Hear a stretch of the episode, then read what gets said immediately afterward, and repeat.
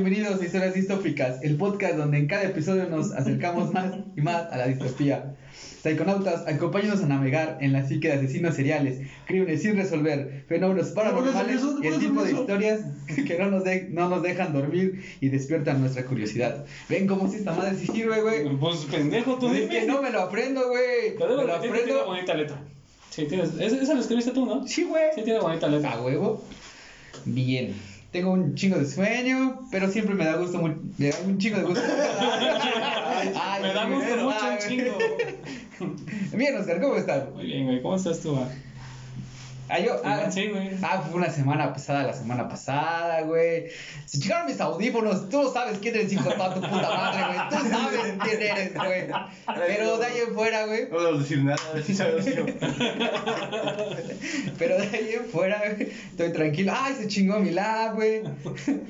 No tengo dinero, pero pues, eh, güey, la vida sigue y va, güey. ¿Cómo estás, Omar? ¿Cómo estás. Omar? Vivo. Dime que no, eh, no, no está tan mal tu tragedia como la de este pendejo. Es ganancia en esta, en esta época. Respirando normal. Tengo mis audífonos. Tengo mis audífonos. Y mirar todavía jala chido.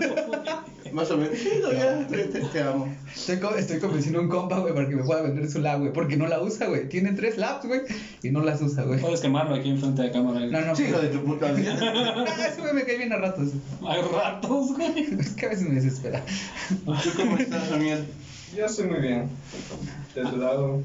Aquí te duermes a las 5.47. Se durmió temprano. Es que a esa hora salen las mejores películas porno, ¿no, güey? Ah, güey, No, sacan como las tres. Las de la tele sacan como Sí, las todas tres. salen, güey. No, Pero güey. es que no es porno, güey. Eso es porno. Es como, ajá. Es Es como, ¿no? De repente, Ándale. ah, de repente, ah, un pezón. ¿Es de hombre o de mujer? El corte, el acercamiento y el close, güey. Chingue su madre. Lo voy a dar. Hoy detrás de cámaras tenemos a un invitado muy especial que no quiso salir por, porque pues Porque le da pena. Ajá, Y no, no quiere que lo relacionen con su compañía. Tiene una compañía muy, es parte de una compañía muy exitosa de. eh, Que es un rey. No más Rey León. Ustedes saben de quién estamos hablando. Así que, Acabo los pagos. así que si quieren contacten con nosotros para mandarle a nuestro especialista licenciado en ¿qué es? Nutrición, ¿verdad? David está con nosotros. ¿Cómo estás, David?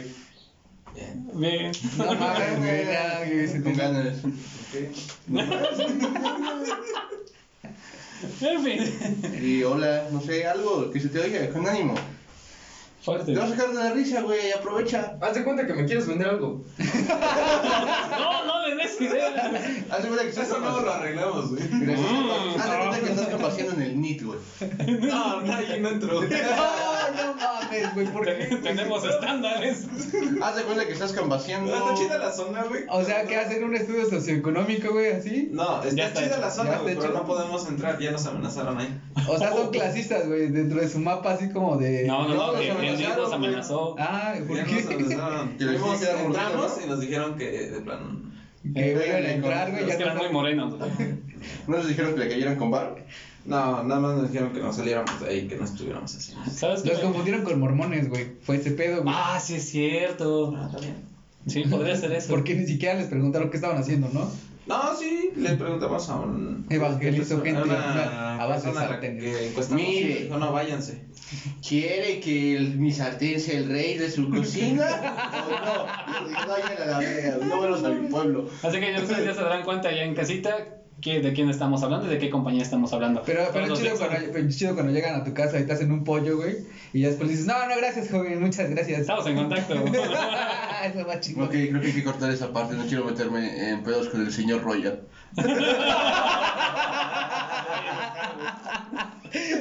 Sí se llama así el señor, ¿no? Se llama Eric Se apellida, Ah, ya lo dijo él. se apellida Prestige. Güey. Es lo que me dijo una señora. ¿Qué? ¿Cómo se ponen? Eh, es el mismo nombre que el dueño, yo, ¿no? Entonces no se apellida Royal. Ni se apellida Prestige. Creo que se va a cruzar la parte del nombre. Mira, ya déjalo así, güey. No, pero Ok. patrocínanos, David. Royal Prestige. Señor. Royal, llámenos. Y ahí sí salen chingones los hotcakes, güey.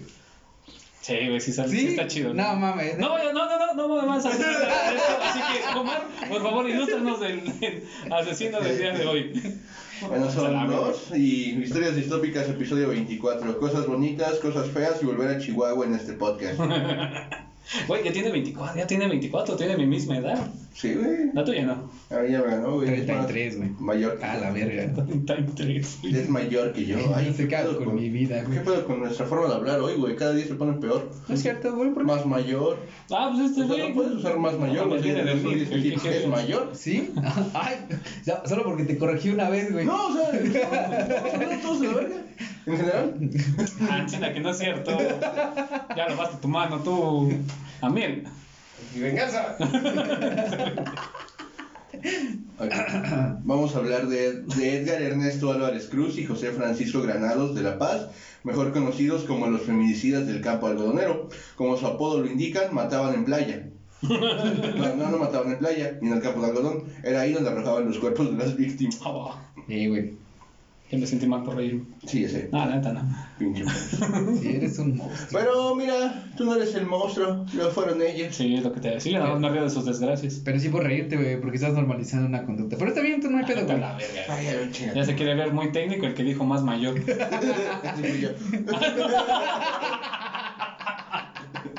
Sí, fui yo. El cabratón. No, no es cierto, no es cierto. Una El que habla una lengua. El trágico escenario de esta historia, como ya dije nuevamente, Ciudad Juárez, Chihuahua, durante los años del 93 al 2003, en el campo algodonero, algodonero ubicado en Paseo de la Victoria y Ejército Nacional. Sabemos que Juárez, debido a los tratados de comercio, comenzó a experimentar un crecimiento industrial bien cabrón, nunca antes visto. No sabemos si eso atrajo a los males o estos siempre estuvieron ahí esperando ser despertados. Sí, güey, cosas. qué sonó güey. Güey. Es como poeta, güey. Es que, mira, ¿sabes? Tengo una teoría con el calor, güey. La gente se vuelve loca con el calor. Sí, Anakin Skywalker, güey. Velo, la arena. Ixmiquilpan, Güey, cortando es que, manos. güey, imagínate, dos soles, un chingo de arena, güey. Con razón se volvió loco, güey. Raspaba todo, güey, imagínate. Mataba animalitos ahí de granja, güey. Porque raspaba. Ese güey desde siempre nos dimos cuenta que era psicópata, pero nadie lo quiere admitir, güey. mataba dos per... había, güey, dos soles en un desierto y el güey mataba animales por placer y reparaba robots. ¿Qué, qué otra cosa podrías hacer? Ah. Ya venía malito desde el Sí, principio, güey. ya, sí, güey. ya venía tocadito. Pues que imagínate, no tenía papá. Por su Ay. tío. No, no, No, es en serio. Sí, es cierto, no güey. tenía sí. papá. No tenía papá. Es hijo de la fuerza. O sea, es lo, que hace el Espíritu Santo. Ándale, güey. Es como Jesús. Y el esclavo. A la verga. Era una Se minoría. está nublando aquí arriba. Ah, también el esclavo. Otro Jesús, era un Jesús Pérez. No, era Lucas Rotacielos. Che tu madre, España. ¿Sí le pusieron así? Lucas Rotacielos, Skywalker. Ajá. Ah, ¿Sí? Sky, cielo, Sí, o walker, sea, sí, sí, caminante, sí, sí. trotacielos. Pero es que iba más rápido, por eso le pusieron trotar en vez de caminar. Trotacielos, güey. Chinga tu madre España. No mames, España, ¿qué pedo, güey? Y Onda no vital, olvidemos Die Hard, güey, que es la jungla de cristal. ¿Es neta? Sí, güey. Ah, no, aprendiendo cosas con historias distópicas. No. Die Hard y. ¿Cuál otra? Ah, Rápidos y Furiosos a todo gas. Ah, Esa sí, todo gas, esa es sí, supe, güey. Yo nada más lo supe con lo de Onda Vital. Ah, ¿dónde ahí? También. Ay, es que, ¿sabes qué es lo curioso? Pero aquí tenemos a la virgencita que salvó a Oliver Discúlpame, güey, pero el doblaje Mex está, le da. Ah, no, sí está chido. o sea, dices gracias a la virgencita.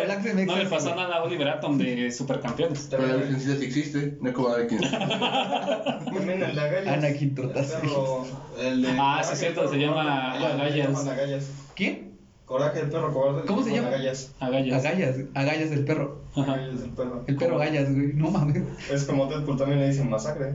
Ah, sí, cierto. O lo ves, ¿no? Ay, sí, güey.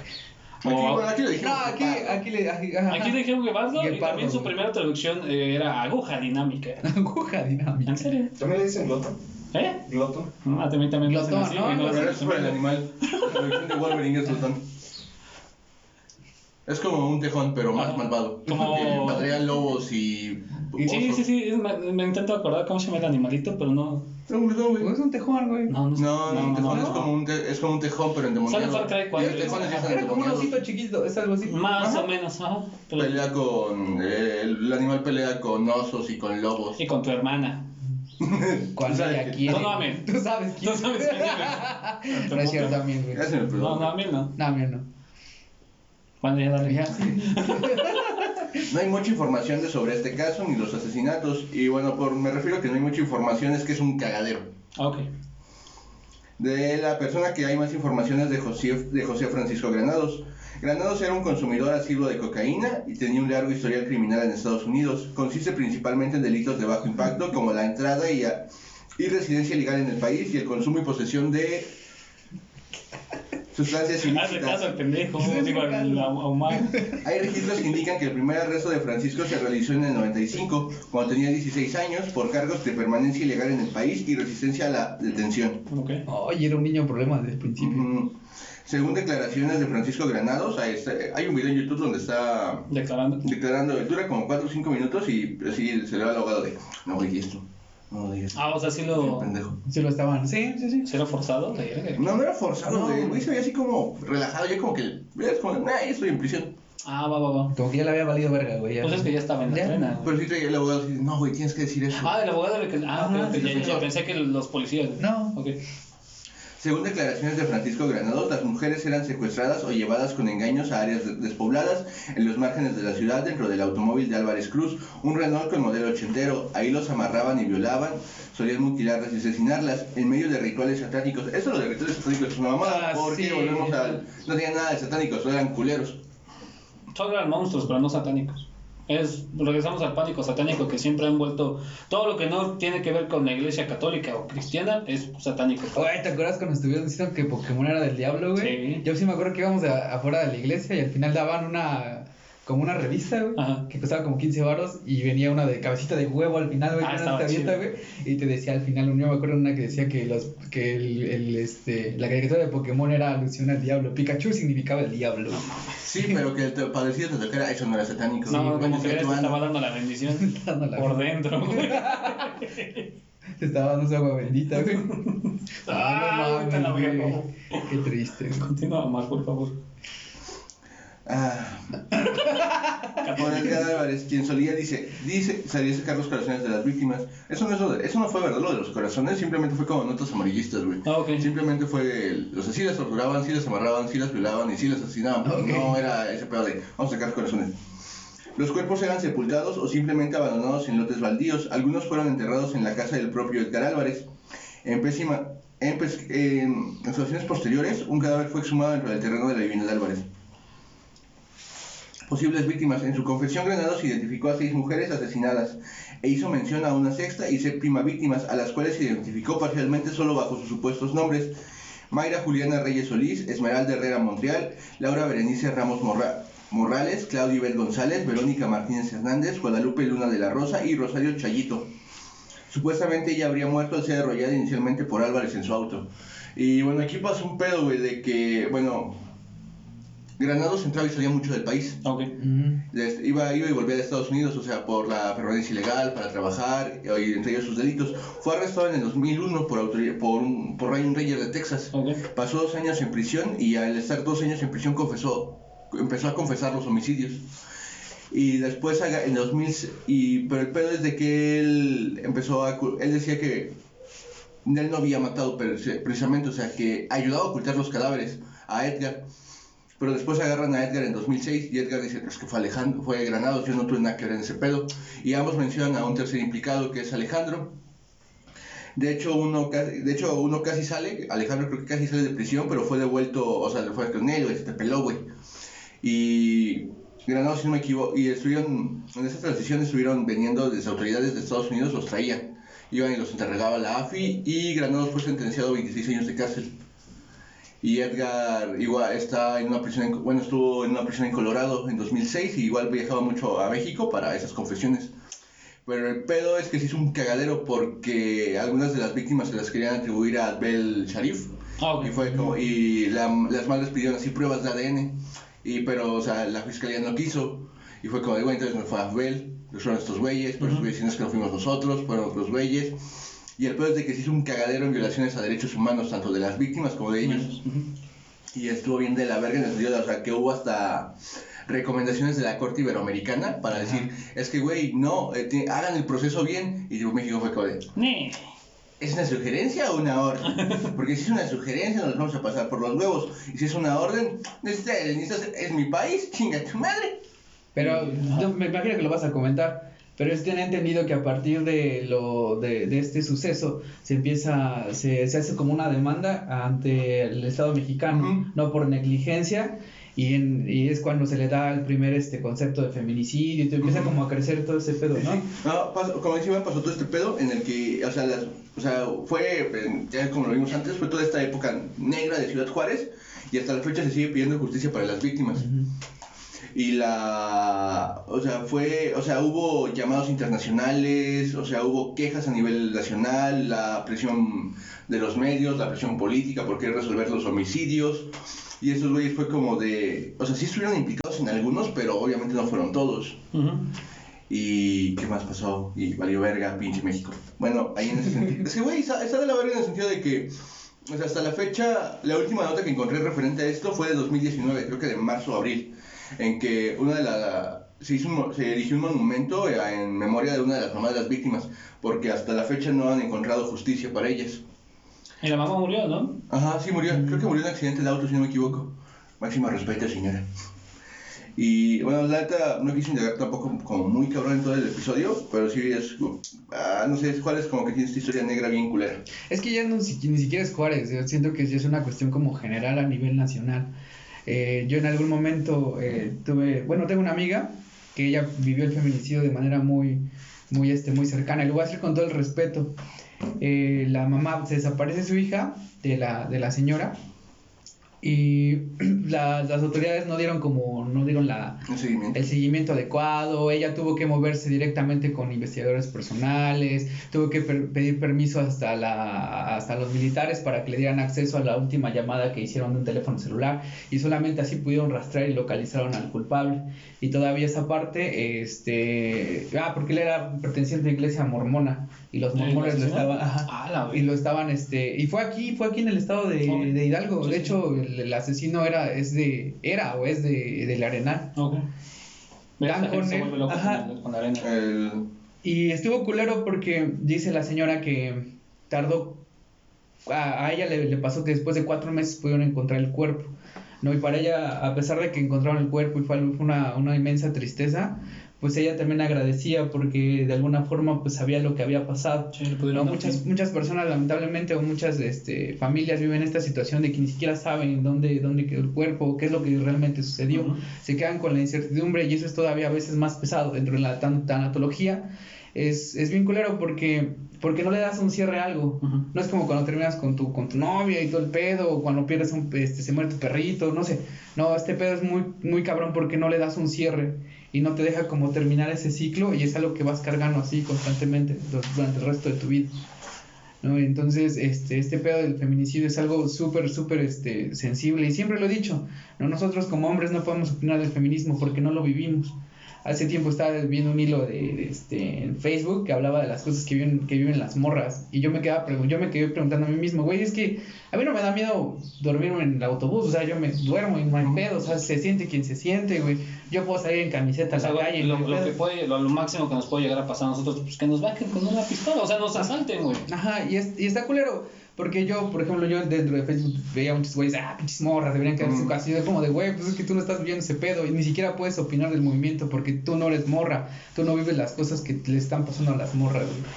Y es que desgraciadamente la gente, ese tipo de gente que, que hace ese tipo de actividades, eh, que molesta a las personas, a las, a las señoritas, a las señoras, no respetan edad, güey. O sea, no, no es como de, ah, solo les pasa a las niñas de entre 12 a 24 años, no, le Yeah. puede pasar a cualquier persona.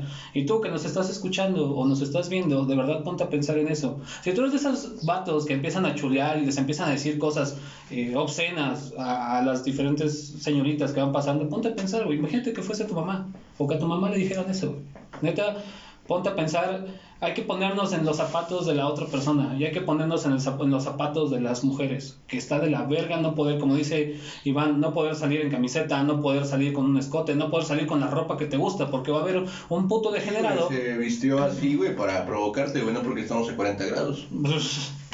Es pendejo de verdad pensar en que sale nada más para que la vean. No, güey, sale porque está cómoda, sale porque quiere hacerlo y tiene todo el derecho del mundo de salir así, porque tú tienes todo el derecho del mundo de salir enseñando tu pinche panza, güey. Es lo mismo, ¿sabes? Sí, iba a ser un chiste muy malo, de- iba a ser un chiste muy malo, güey. No, Iba a enseñar mi panza, güey. Iba a Pero, ser mi panza, güey. pero la verdad Bueno, está. en 2006 Edgar Granados fue, bueno, fue traído acá a México para declarar, güey, y, o sea, lo llevaron al campo algodonero y él dijo, pues por ahí encontramos un cadáver, por ahí el otro, y empezó a dar nombres, y dijo, nah, la Chile ya cambió un chingo, y no me acuerdo bien de todo. Y después, unos años después, entre Edgar y Alejandro también siguieron confesando más asesinatos en 2009.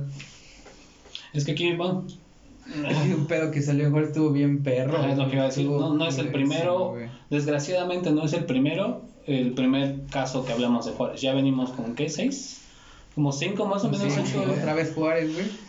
Y sí, y desgraciadamente las autoridades mexicanas simplemente para poder, y lo, lo decíamos en capítulos anteriores, escúchenlos o véanlos, eh, desgraciadamente las autoridades mexicanas para darle carpetazo a eso, lo único que hacían era, ah, encontramos un nuevo asesino, ah, le vamos a inculpar 200 ah, homicidios, o bueno, feminicidios en este caso, que antes del 2006, 2008, no me acuerdo bien, eh, no, eran, no, no estaba en México considerado el feminicidio, simplemente Sí, eran homicidios, sí. de, de que, de que la Corte Inter- Interamericana obliga a la- al país, bueno, a- a- al sistema jurídico mexicano a crear la figura del feminicidio, se crean ciertas características para que entre, encuadre en el hecho de ser feminicidio, porque recordemos que el feminicidio es matarte prácticamente por odio a ser, a, a- ser morra. a ser morra. Eso es el feminicidio, ¿sabes? El simplemente el hecho de que llegue un vato o una morra también puede ser que llegue a matar a otra a una mujer por El ser ser mujer. Ajá, por odiar ese tipo. O sea, una cosa es, no sé, yo mato a Lomar y porque me caía mal, pero hasta ahí, no por el hecho de odiar a Eso Marcidio. Eso más simple. pero nada más se, se Ah, no, está claro. Y este, este fue como el preámbulo para todo este pedo de darle el nombre de feminicidio, ¿no? a, a un acto específico. En, en algún momento cuando estábamos dentro de la, de la carrera, alguien preguntaba, no, pues no mames, es que los feminicidios es igual que otro homicidio. No, güey. No. O sea, es un crimen de odio por el simple hecho de ser morra. No, es muy diferente. Los, los vatos en, de estadísticas se matan más entre ellos. Claro. O sea, tienen más sí. pedos entre Eh, ¿Cómo, cómo dijo un amor? Es que estaba hablando, no es con una amiga, güey, ese trip del feminicidio. Es que dijo, no, güey, es que el feminicidio es este pedo en el que, por ejemplo, un vato mata, una, mata y viola a una morra solo por que iba con una falda y por ser mujer, güey, porque se le antojó, güey. O sea, tú como vato no te va a pasar eso, güey. No, Mm. porque no vamos con faldas. O sea, eh, no, sonó mal, sonó mal, sonó Sí, mal, pero, sí, o sea, lo que va es, es, el, es el hecho, sí, cabe recalcarlo porque no me van a odiar. Este, es el simple hecho de, no, a mí no, yo, desgraciada o afortunadamente, yo puedo salir a la calle y no me van a matar por ser vato, por llevar un pinche pijama, güey, o una playera que vaya en contra de las, de las ideologías de otra persona. Y a Algo las- muchos te van a gritar, pinche puto. les dan envidia, tengo unas piernotas. Joder, la chingada. Sí, David los quiere doretes. ¿Estás viendo, Phil? Quedó pensando. ¿Estás Pacheco? No, ella es el loco. Aquí no utilizamos el, uso de drogas. Que haga lo que quiera. Claro, ¿Cómo era el uso responsable? Yo en algún momento eh, platicaron en un pedo, decíamos que pues los morros ya saben qué pedo con las drogas. Ya saben un chingo, tienen una madre de información, saben qué efectos tienen. No, pero pues obviamente cuando empiezan a consumir están en la adolescencia y quieren como, como experimentar a madres. ¿no?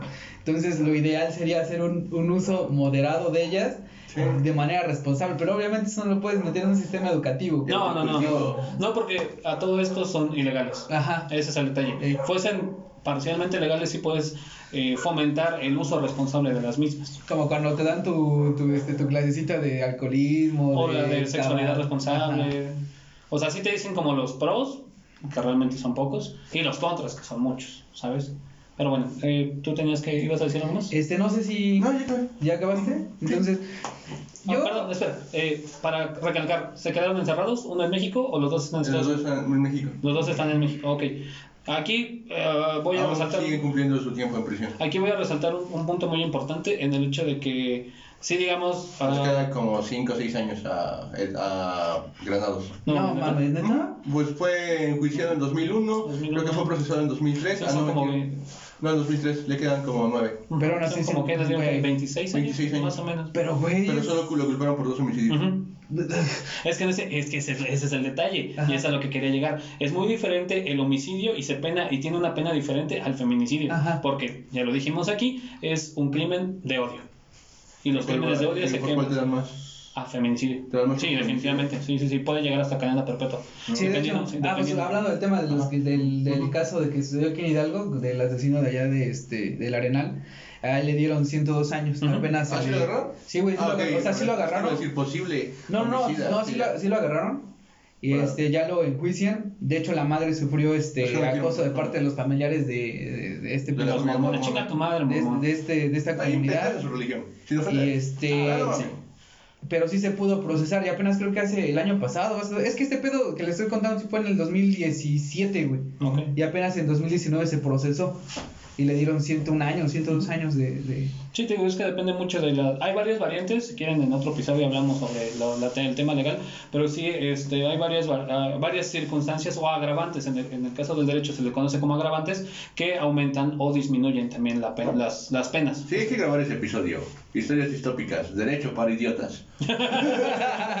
Comenten abajo, compartan y sí, hacemos una clase de derecho. Ah, sí aprendiste algo en la carrera. ¡Huevo! Y no solo a tomar Bacardí, perro. Ay, eso es algo de Pachuca. de Pachuca. Sí, es algo en general. Sí, sí, dale, en general. Es la carrera de derecho en general. Saludos, Juan. Pero bueno, dale, güey. Este, yo más que centrarme en el análisis Es un compa que de- parece remedios mágicos. Ajá. A huevo, ¿qué ¿Ah, tal, sí? Juan? Es un compa que se parece al güey de No Dramados mames. Médicos, así al jote y pendejo. Ajá. Yo, más que hacer un análisis psicológico del, de, de este, de este caso, porque ya sabemos qué pedo con los asesinos, ¿no? Hubiera estado más padre que se tendría más información acerca de su modus, modus operandi de manera muy, este, muy específica, ¿no? Su vivencia en la infancia, etcétera. Porque ya sabemos que eran unos asesinos, no tenían, este, unos asesinos seriales y no tenían como esta parte de la empatía, ¿no? Este, eran sumamente desorganizados, sí tenían un modus operandi, pero me hubiera gustado saber qué pedo, porque casi siempre cuando los asesinos empiezan a tener sus víctimas, las víctimas que escogen tienen una representación psicológica de, de un simbolismo que, que, que tienen dentro de la infancia, ¿no? En este caso, bueno, a nivel este psicoanalítico. Pero este caso ya no sabemos, estos güeyes eran unos hijos de su puta madre, güey, que eran unos güeyes bien culeros, porque incluso cuando me estás diciendo ahí que ese güey ya le valía madre, como pues ya estoy aquí, güey. Se veía muy tranquilo, se veía muy relajado en la entrevista. Era como, pues ya, o sea, se ve una clara falta de empatía. Y yo, más que hacer este pedo de un análisis de esos güeyes, yo quiero centrarme en el, en, en el fenómeno en general. Y el fenómeno en general, porque a partir de esto es que se le empieza a dar este, esta denominación del feminicidio. ¿no? Y incluso muchas autoras de parte de, Sí. o autoras en México empiezan a opinar, empiezan a decir, empiezan a... El libro Las muertes de Juárez, Ajá. por mencionar a uno, Los feminicidas del campo algodonero, y no recuerdo el otro libro que igual estaba leyendo en estos días. Y de hecho, aquí yo voy a mencionar a dos autoras, que pues, dice Ah, Sandra recordé Hincapié. algo, de Sharif, no recuerdo. Mm. Sí. Sí, Sandra Hincapié identifica que la actual crisis de derechos humanos ha afectado a las mujeres que habitan en México en dos sentidos diferentes. Primero, de una manera violenta en la que sufren agresiones directas, ya sea como objetivo de dicha agresión o como un simple daño colateral. ¿no? Por este caso, por ejemplo, cuando luego asesinan a una, a una madre que está buscando a alguien o agreden a alguien, es este pedo. Eh, por otro lado, esta misma dinámica ha configurado un ciclo de movilización y acción colectiva por parte, en su mayoría, de mujeres víctimas o directas o indirectamente del conflicto armado en nuestro país. ¿no? A partir de este pedo es cuando se empiezan a crear ciertas asociaciones, se empiezan a conglomerar y entonces aquí, digámoslo así, yo no quiero ser como muy específico porque tampoco Ujú, Sí, sí. porque no es cierto, no, pero empiezan como a tener auge este movimiento y las morras empiezan a decir, güey, pues es que no quiero que me estén matando, no quiero salir con seguridad a la calle, quiero que mi hija, mi hermana, mi mamá pueda salir sin ningún pedo y tenga la, la, este, la seguridad que debería dar el Estado, ¿no? Porque mucho tiempo la negligencia en parte del feminicidio, en base de los asesinos precisamente a mujeres, era sumamente negligente, ¿no? Incluso pues aquí se, tuvo que llevar una corte para, para poder demandar al Estado. Las respuestas creativas han sido creadas y facilitadas por familiares de víctimas y organizaciones civiles antes, durante y después de la sentencia emitida por la Corte y después de cada nuevo acto de violencia feminicida en, en Chihuahua y en México entero. Aquí lo que les decía, ¿no? La mayoría de estos casos quedan como muy impunes y la mayoría de los que sí están siendo este atacados o sí se, han, ha- se ha visto un veredicto es porque las mismas, es las, las mismas- las mismas familias han buscado los medios. ¿no? Por ellos mismos para poder dar con los asesinos. Y bueno, luego también lo que hemos visto mucho es de que, por ejemplo, agarran al güey y lo empiezan a culpar hasta de lo que no hizo. Y es como de, ok, te compro que con- mató a una, dos, tres, pero ya cuando dices es que mató a 20, 30, es como de, güey, no mames, o sea, o sea, se- es el homicidio, te estás lavando las manos. Ajá, y es lo que te decía al inicio, o sea, la- las, y sobre todo pasa mucho en el norte, o pasó mucho en el norte, de que Pues- trataban de darle carpetazo a Ahorita todos. ya es algo a nivel, pues es un- sí es un pedo nacional, ojalá solo se hubiera quedado en Juárez. Sí, o sea, entienden el punto, ¿no? Sí, sí, sí. que no hubiera. Pero es algo que ya se vive como día con día, Y está culero. ¿No? Y, siento que tiene que ver más, más que nada como la misma sociedad.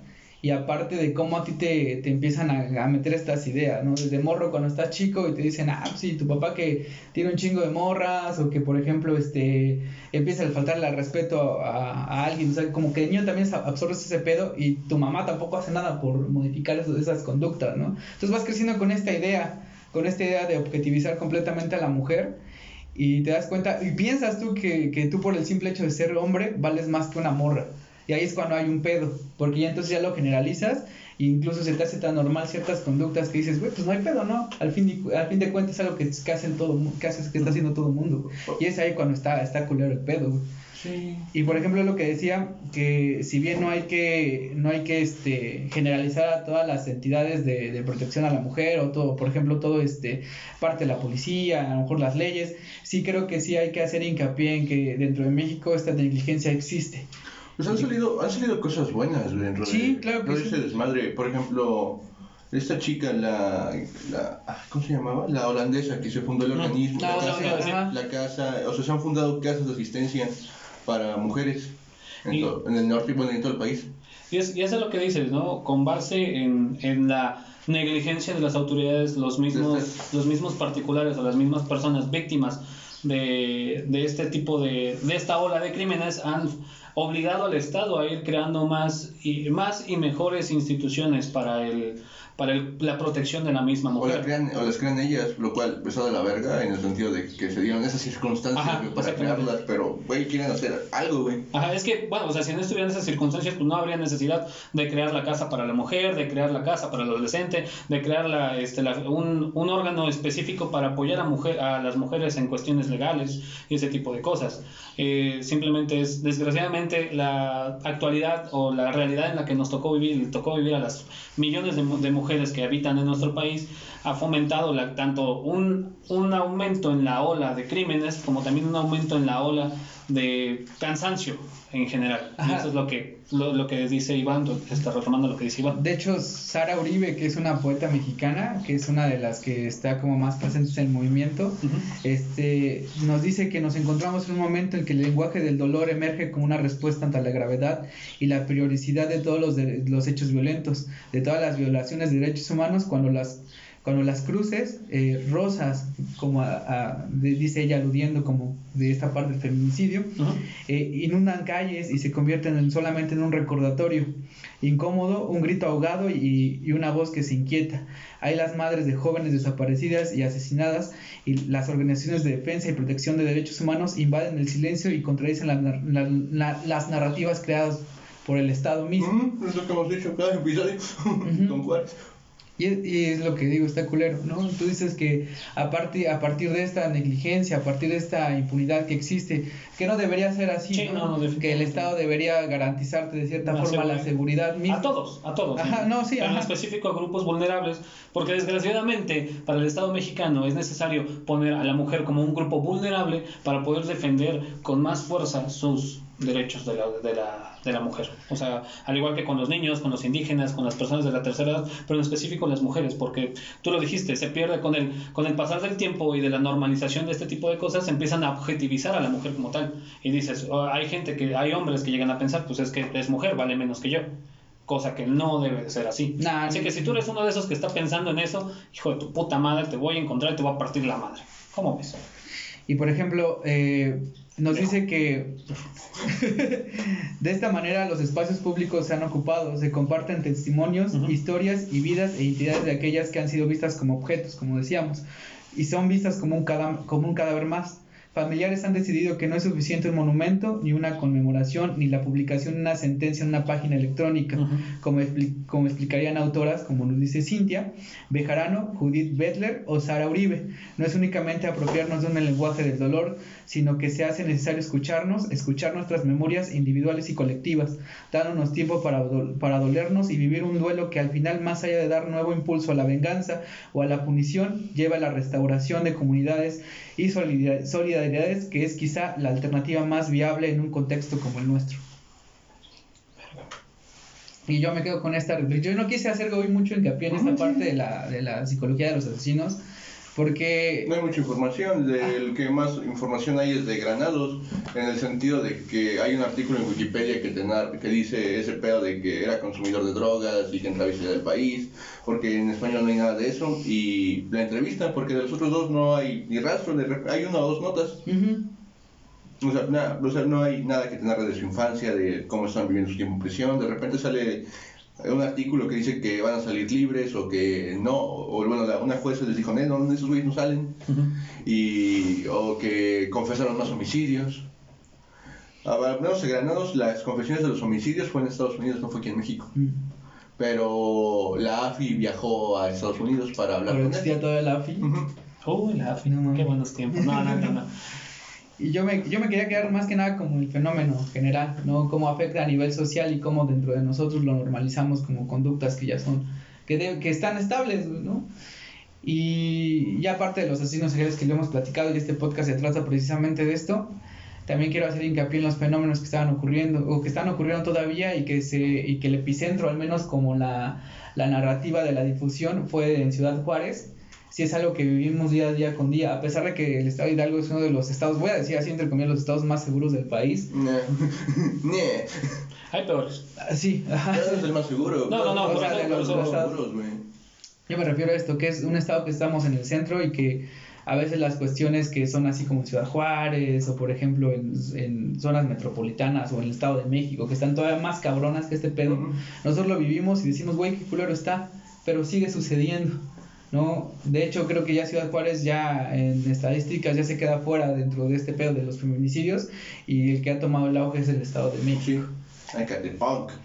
Y está, está culero todo este pedo, ¿no? Porque ya es algo que como que vivimos de manera normal y es lo que dice aquí la, la autora de este texto también, que nos, nos- es Sa- Sa- Sara Uribe, que dice que ya no vemos tanto como, como el pedo que ah, un cadáver más y que ya la gente también está cansada, las madres están cansadas, ¿no? La, la- las familias están cansadas de que simplemente se, se, se hagan monumentos como memorias, ¿no? Que debe ser algo más representativo, no, no debe ser algo como representativo, sino algo de acción que debe Ujú. estar sucediendo en Algo que país. evite que siga pasando. Ujú. Y yo creo que general, general ah, eh, como por como inicio del hartazgo, o bueno, como, como respuesta al hartazgo social, se han, se han visto en estos últimos años demasiados movimientos eh, a favor de la seguridad de las, de las mujeres y en contra del feminicidio. Pero muchas veces, como le dice Omar, o lo decía Iván, lo, lo tomamos como de juego, ah, la pendeja está bailando, o cosas así, ¿no? O nada más están rompiendo eh, paredes o pintando paredes y esa madre. Pero es como la forma, la única forma que ya tienen, porque se ha intentado por la forma legal, se, se, le, se le ha obligado, se le tuvo que obligar al Estado mexicano a cambiar sus leyes. Ah, sí. Pero no fue el Estado mexicano por sí mismo, sino porque la Corte Interameric- Interamericana tuvo que meter su Presión, mano. ajá, la, la corte, presión de, de, o sea, de otros países, Sí, sí, sí. eh, la, la, la misma presión de la sociedad mexicana, bueno, la- la- el grupo vulnerable, la, las familias de las víctimas, o sea, sería un conjunto para que cambiaran las leyes. Y digo, yo hablo por mí mismo, por Isabel Rodríguez, que yo estoy a favor, completamente a favor de que hagan su, todo, todo lo que esté en sus manos de estas eh, madres, hijas, víctimas de, de todo este fenómeno para que encuentren justicia y pronta paz, porque sí está muy cabrón. ¿eh? Ahí en el estado, ¿no? Chavito en su moto. Ponte, tú que nos estás escuchando y tú que nos estás viendo, ponte a escuchar, si eres hombre, si eres mujer, imagínate, ¿quieres que eso le digan a tu hermana, a tu mamá, a tu esposa, a tu novia, a tu hija? Ponte en su lugar y pónganse a pensar en esto. Sí, es un pedo de construirse, pero se hace poco a poco. Sí, poco a poco, pero es cosa de querer hacerlo. ¿Ok? No sé si quieren opinar algo más. ¿Ok con eso? Ah, de que se quejan mucho de que nuestra generación de cristal, que nos quejamos de todo, pero es como de, güey, nunca antes habíamos tenido esa libertad de expresión Ajá. tan cabrona. El hecho de que, pues, o sea, sí, tal vez somos una generación de cristal, y pero, por ejemplo, mi generación no pudo votar hasta hace como, Cuatro años. no sé, cuatro años. Seis es años. como de- entonces, no creo que sea tanto mi culpa, ¿sabes? Pero el peor es de que sí está en nuestra generación hacer ese cambio. Sí. Mm. Así que eso sería todo. Ya saben que si les gusta este pedo, compártanlo. Si no les gusta, también compártanlo. Eh, arruínenle o háganle feliz el día a alguien más. Todas nuestras redes sociales están, estamos en historias distópicas. Está en la descripción. Está en la descripción. Ya saben, Twitter, Facebook, Instagram, Spotify, YouTube. Los voy a poner en algún lugar. este. Y este redes sociales de ustedes también, bueno, las, las de nosotros personales van a estar en, En el. en La cajita, en la cajita de descripción. Ay, nunca había podido decir eso. En la cajita de descripción, eh, recordemos que Iván es psicólogo. Si necesitan algo, contáctenlo. Yo soy abogado. Si necesitan algo con toda confianza, contáctenos. Ocupamos chamba. Pues yo estudié turismo, pero no pueden hacer nada, así que contáctenme cuando este pedo acabe. Acaba- contáctenlo. Porfa, contáctenme. Y porque- compren Royal Prestige. porque ya no ah, no tengo- es cierto, no. Porque ya no tengo dinero. No, ¿Por sí. qué un hijo de puta me robó mis audífonos? Necesitan trabajo, yo doy empleo. No, huevo. Ah, Eso es todo. Nos vemos en la siguiente. Adiós. Díganle, no a las empresas piramidales. que no es piramidal. Bueno, esa madre es piramidal.